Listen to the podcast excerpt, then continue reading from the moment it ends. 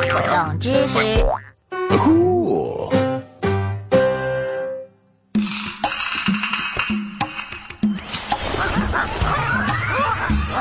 啊，厕所的纸都用完了，你给我拿点呗。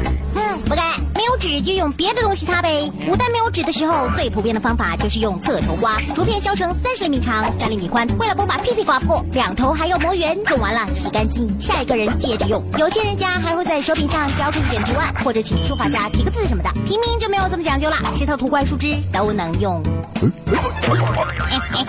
古罗马也有侧绸，他们在木头棍的一端绑上棉布，擦完再放到池子里面泡一泡，之后接着用。日本皇族更有创意了，《源氏物语》里面记载，他们用的是泡软的知了的翅膀。下人给主子擦屁屁的时候呢，能透过透明的翅膀看看菊花有没有生病。最奢侈的是英国啦，十五世纪之前，英国皇室只用三文鱼片擦屁屁，他们认为三文鱼能除臭，还能治痔疮。三文鱼，呃 我要拿痔疮膏给他们换。那是五百年前的事，笨蛋！中世纪的法国用麻绳，绳子从屋顶掉下来，刚好垂在了坑位旁边。擦的时候呢，用绳子从胯下穿过，拉大锯样前后一拽就行了。绳子还是公用的，而且常年不换的哟。据说韩国很偏远的地方，到现在还有人用麻绳擦屁屁，绳子上沾满了便便，变得很光滑，没法再用。以后呢，家人就把它收起来，等到过节的时候烧掉祭祖。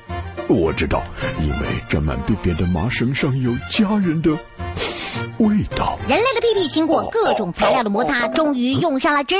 最早有记载，人类用纸擦屁屁是在我国元朝。到了明清时期，有钱人用草纸就变得很常见啦。但是官府规定，写字的纸绝对不可以擦屁屁，这是对学识的不敬，违反的人会受惩罚。其实用纸擦是自己的事，但土耳其法律近几年才说，伊斯兰信徒可以用纸擦，在这之前，他们只能用左手抠。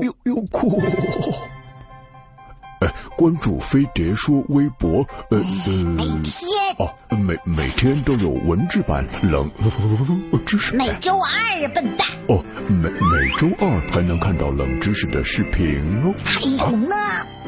哦，还有更多精彩内容，关注公众号“飞碟说扫二维码。”。